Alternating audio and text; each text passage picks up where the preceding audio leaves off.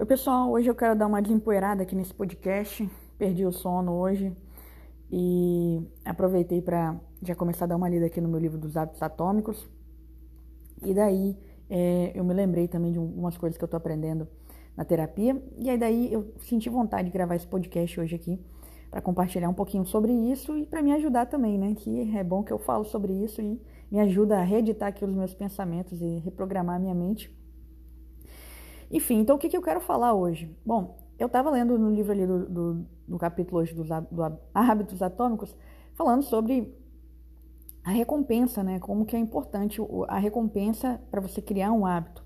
E daí eu pensando sobre concurso público, né? Pois a gente vai lá, a gente se esforça para caramba para fazer é, uma prova, porque a gente é, tem a expectativa de que a gente vai passar. E daí você rala para caramba, pô, igual esse último pós agora de Minas, de, Natal estudando, Ano Novo estudando, é, batendo meta ali muito, carga horária muito alta. E daí você vai lá e não passa na prova. Para onde vai sua dopamina? A dopamina vai lá, vai lá para debaixo da terra, né? Você pensa aí, o que é dopamina? É tipo um hormônio que é, trai, produz um, um bem-estar pra gente, né? A dopamina normalmente está ali, sei lá, pode pensar no, no nível normalzinho, equilibrado ali. É, aí, é, se você tem uma recompensa, ela dá um pico. Aí depois ela volta, né, para o padrão normal dela. Só que o que acontece? Quando você é, vai fazer uma prova de um concurso e você não passa, se o seu único objetivo ali, se o seu único alvo era simplesmente passar naquela prova, você vai ter uma queda drástica de dopamina e você vai é, ficar extremamente triste. Eu fiquei triste pra caramba agora quando passou a prova e eu acho que é normal a gente ficar triste. Mas como é que a gente faz para sair disso, né? Eu acho que é normal, normal mesmo ficar triste, mesmo que você tenha bons pensamentos e tudo. Algum nível de tristeza eu acho assim, que às vezes é, é muito difícil você não ter, sabe? Eu, e olha aqui, fazendo terapia, uma psicóloga maravilhosa, Gabriela Neto.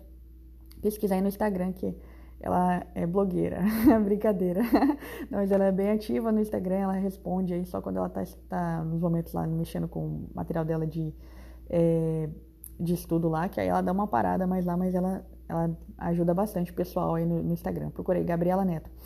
Enfim, daí é, a gente conseguiu ter bons pensamentos, a gente conversou bastante, a gente fez três sessões de terapia ali, eh, chegando perto da minha prova, é, na, na, na, semana, já no, tipo, no sábado a gente estava lá na terapia, é, antes da prova. E daí a gente conversou bastante sobre as, é, as minhas expectativas. Para mim, a expectativa não ser simplesmente ali que eu ia passar, é, o meu objetivo principal não era só passar na prova, eu tinha que ver tudo que eu tinha evoluído nesse pós-edital. Eu evolui demais, evolui demais. E como é que a gente sabe se a gente evolui? A gente tem que olhar o anterior, né? O anterior foi o primeiro pós-edital que eu fiz com consultoria, foi com a galera do Guruja, é, pessoal maravilhoso lá, o, o, Lucas Romero, meu, meu, meu instrutor, meu consultor, é, me ajuda muito, me ensina muito. Enfim, aí primeira vez que eu fiz é, é, pós-digital com consultoria. Nem sabia que isso existia, gente. A ansiedade social foi uma coisa horrorosa na minha vida. Me isolei demais. Se a gente se isola, a gente não consegue ter referencial, a gente não consegue é, descobrir onde a gente está tá, tá, errando, sabe? A gente precisa de um feedback, um feedback corretivo. E é, com relação a concurso público, consultoria para mim é excelente nessa parte de dar um feedback. Os meus amigos concurseiros me ajudam bastante, até por causa deles eu descobri consultoria.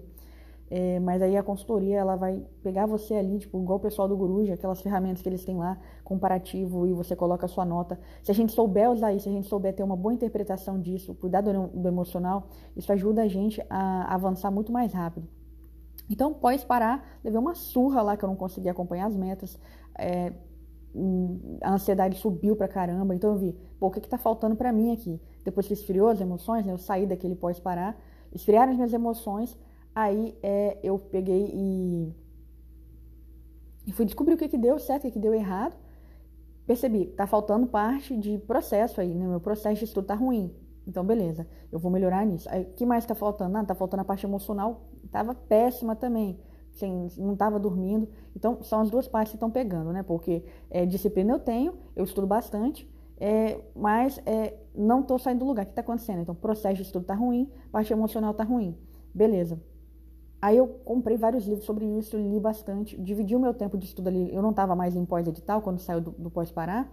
Separei um tempo para fazer um, esse check-up, né? Para ter esse feedback, o que está acontecendo comigo. Eu tenho que sair do lugar. Não dá para ficar patinando para sempre, senão é, tem que parar de estudar para concurso, porque eu tenho que viver minha vida, né? Enfim, daí, beleza, fiz isso aí, separei, dividi meu tempo, metade do tempo de estudo, metade é, evoluindo nessa parte emocional e nessa parte técnica aí. Com livros, né? A terapia cognitivo comportamental é maravilhosa ajuda a gente demais. Aí, é, fiz isso, estudei bastante, aí saiu o edital de Minas. Ah, falei, beleza, agora vamos lá, vamos ver o que que deu agora, que que, como é que vai ser esse próximo, né? Aí, é, três meses já de pós-edital, estava conseguindo acompanhar bem as metas, melhorei bastante na parte, assim, consegui começar a montar os processos que eu tinha criado, né, e alguma coisa, algumas coisas já viraram no modo automático, é, e daí, só que daí dava mais ou menos uns três meses ali, a ansiedade começou a subir. Daí um amigão meu, o Eric Skywalker, que é, comenta lá no Tech, faz até tempo que ele não comenta mais, que ficou bem pra caramba no concurso de Minas agora, vai passar. vai passar, vai sair essa vida de concurseiro. Aí ele falou pro meu marido, ficou insistindo, coloca ela na terapia, e falou pra mim, e eu, não tava nem acessando quase rede social. Aí ele não tava falando comigo, eu não tava acessando, né? Tava falando com o meu marido, com o Anderson. Coloca ela na terapia, e, e quando eu falava com ele também, ele falou pra eu fazer terapia, daí eu falei, ah, beleza, não tá, mal não vai fazer, né? Vamos fazer terapia, então eu li bastante já e tudo, vamos lá. Aí, que foi uma das melhores decisões que eu tomei na minha vida. Conheci a, a Gabi, é, Gabriela Neto, procura ela aí no, no Instagram.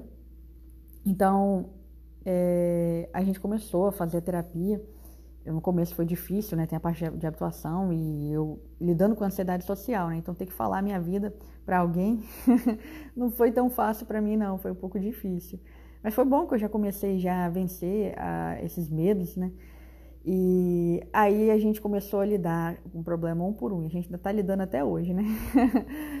e aí a gente conseguiu é, começar a estabelecer que é, o meu objetivo ia ser para reduzir minha ansiedade ia ser ver aquilo que eu estava evoluindo.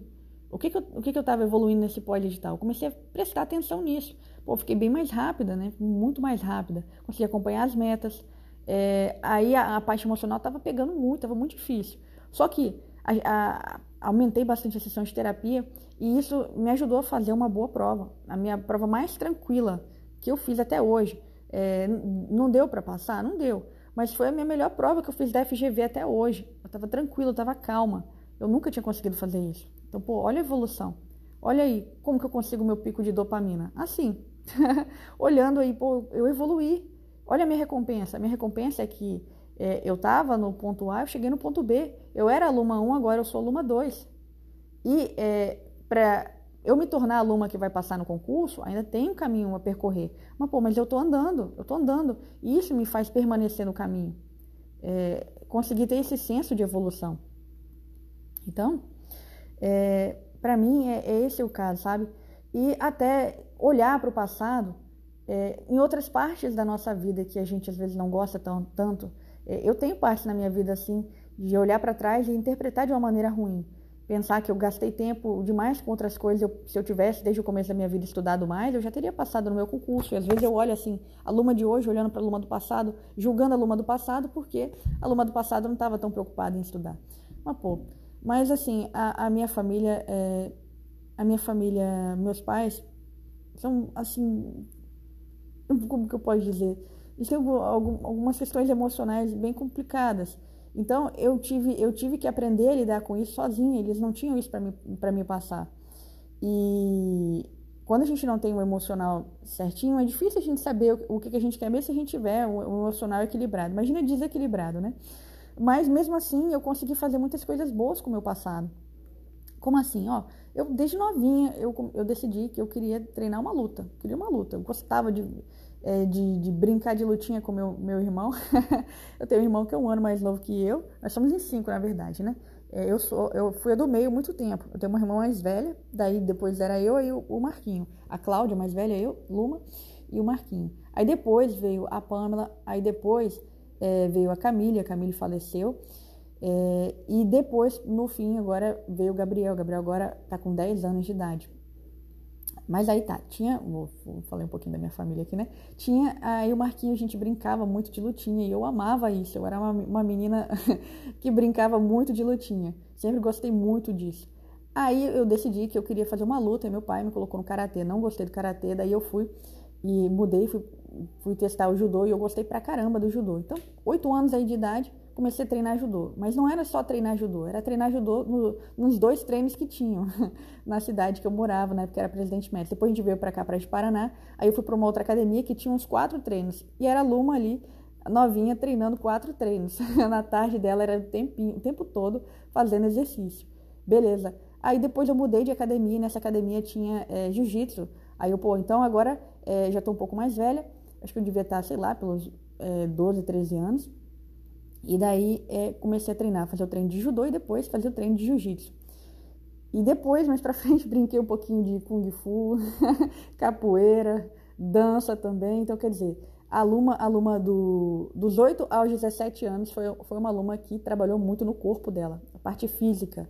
Essa foi é, aluna dos 8 aos, é, aos 17 anos. Aluna dos 17 anos é, entrou para a igreja e trabalhou pra caramba na parte é, espiritual, dos 17 aos 25. Conheci meu marido lá, a gente fez uma base forte pra caramba é, em relacionamento. É, por fim, a gente saiu da igreja por. O pessoal tava com algumas doutrinas que pra gente não faziam sentido biblicamente e a gente é, não concordou com aquilo, mas mesmo assim é, não exclui o fato eu ter aprendido muita coisa sobre relacionamento lá. E às vezes eu quero olhar para esse tempo como um tempo perdido, porque eu e meu marido, a gente era muito ativo na igreja, muito mesmo, sabe? O nosso tempo todinho basicamente era igreja. É, eu não me concentrei em fazer uma boa faculdade, porque eu estava muito concentrada na igreja nessa época. Passei na minha faculdade junto com, com os meus amigos e, e, todo o pessoal da minha turma, mas era só aquela coisa para passar mesmo. Daí, a Luma, quando saiu da igreja, falou: não, agora ah, eu preciso investir na minha parte é, profissional né? Então, antes de sair da igreja até fui estudar ali para a OAB, até foi um, um, dos porquês também de eu, eu, um dos picos, um dos picos, né? Não vou entrar em detalhes demais não, mas assim um dos picos de eu sair da igreja foi porque o pessoal é, não gostava que eu estudava. É, eles não gostavam disso, eles queriam que o meu tempo fosse para lá, né? Mas um dos picos foi, foi esse. Mas um, acho, que eu, acho que um dos principais era essa questão, é o tempo. Eles queriam meu tempo na igreja, eles estavam acostumados com isso. A Luma dos 17 aos 25 fez isso, né? Então, aí, é, mas mesmo assim, eu, eu, tive que começar a largar coisas da igreja para poder dedicar tempo a mim, para passar na minha, minha, prova do AB. E eu passei, passei, passei na minha primeira prova. É, e daí isso me animou e eu achei que eu ia passar rápido no concurso. Então, a aluna dos 25 em diante é, começou a estudar. Começou a estudar. Né? Hoje eu tô com, com 33, só que comecei a estudar na verdade, não. Na verdade, eu não passei com 25, não. Acho que eu passei com 26. Eu tinha feito a minha trajetóriazinha. Agora eu tô um pouquinho confusa, mas eu sei que é, eu tive um tempo ali para estudar. Aliás, eu, eu, me, eu me formei, passei na OAB, acho que eu passei o primeiro ano. Eu advoguei com a minha mãe no escritório. É, aí depois, depois eu comecei a estudar para a TRT. Mas enfim, de área fiscal, eu tenho cinco anos é, de estudo. Mas a aluna dos 25 em diante começou a estudar. Então começou a tratar da parte intelectual, da, de, de crescer assim é, intelectualmente, né? Então é, não tem como a, eu querer um resultado rápido nessa parte se a Luma lá dos, é, dos do começo da vida ali dos 8 aos é, 17 estava tratando da parte física, a Luma dos 17 aos 25 estava dedicada à parte espiritual, à parte de construir um bom relacionamento. Bom, minha vida de casado com meu marido é maravilhosa. Não que a gente não tenha problema, não existe isso, mas a gente sabe resolver problemas, a gente sabe conversar. Claro que estou é, sempre evoluindo, estou lendo um livro aqui sobre aprender a comunicação, mais sobre me comunicar, já comprei um outro sobre isso também. Eu acho que a gente tem que estar tá sempre evoluindo e a, uma das piores ignorâncias que a gente pode ter é aquela que a gente não sabe que tem. Mas aí é, enfim, houve um ganho muito, muito, muito grande nesse período também. Houve um ganho muito grande no período que eu estava dedicando ao meu corpo. Mas aí eu cheguei zerada aqui né, com, com 25 anos. Então eu tive que caminhar do zero ali. Eu não, não era uma aluna dedicada no, no, no, restante da minha vida. Então eu tive que partir do zero ali. Então como é que essa aluna aqui, porque passou na prova da OAB, quer achar que vai levar um ano ali, vai passar no concurso? Levar dois anos vai passar no concurso? Não é assim que as coisas funcionam. Eu não sabia estudar direito. Eu estudei bastante na época do meu vestibular. Estudei, estudei muito, mas pô, foi, lá no passado. E, e é, muito tempo, é, eu, eu, sempre gostei de ler, eu lia muito quando eu estava na igreja, mas eram tudo relacionado com igreja, tudo relacionado com, com, com Bíblia. Não tinha relação com estudo. Meu, relação, meu relacionamento com o estudo era só na faculdade. Então era coisa muito rasa, né? Não, não tinha nem o que fazer. Então é, a gente tem que entender que tem algo bom de cada uma dessas fases. Eu tô falando assim, para mim, né? Cada pessoa vai olhar para a própria vida e vai saber aí. Mas a questão é a seguinte: adianta eu olhar para o meu passado e brigar com a Luma lá, que tinha oito anos, e falar, pô, Luma, você podia estar tá estudando. Adianta eu chegar para a Luma do, do, dos 17 e falar, não, Luma, não entra na igreja, não. tinha que entrar, né? Tinha que conhecer meu marido lá, não tinha nem como. ah, acho que é uma das melhores. Acho não, a melhor coisa desse tempo meu de igreja foi ter conhecido meu marido. E também a base né, que a gente fez. Só é bom por causa da base que a gente tinha. Enfim, aí é, não tem como você ficar brigando o tempo todo com o seu passado. Você tem que fazer as pazes com quem você era, sabe? Porque daí você vai conseguir caminhar melhor para o seu futuro. E hoje eu estou muito feliz com a aluna, com a do, que chegou dos 25 aos 33. Pô, eu estou muito feliz com quem eu sou hoje intelectualmente. Eu estou muito feliz com o meu corpo.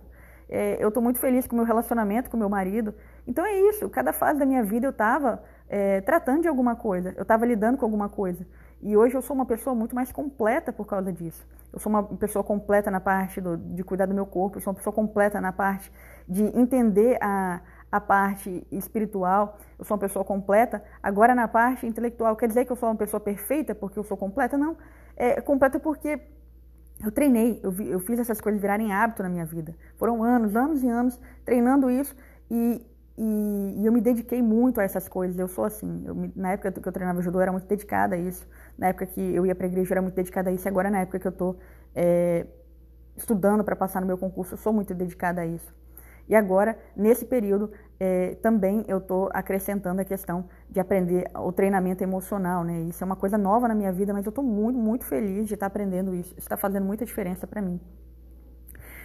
Então, assim, ficou um negócio assim, mais um desabafo aqui, né?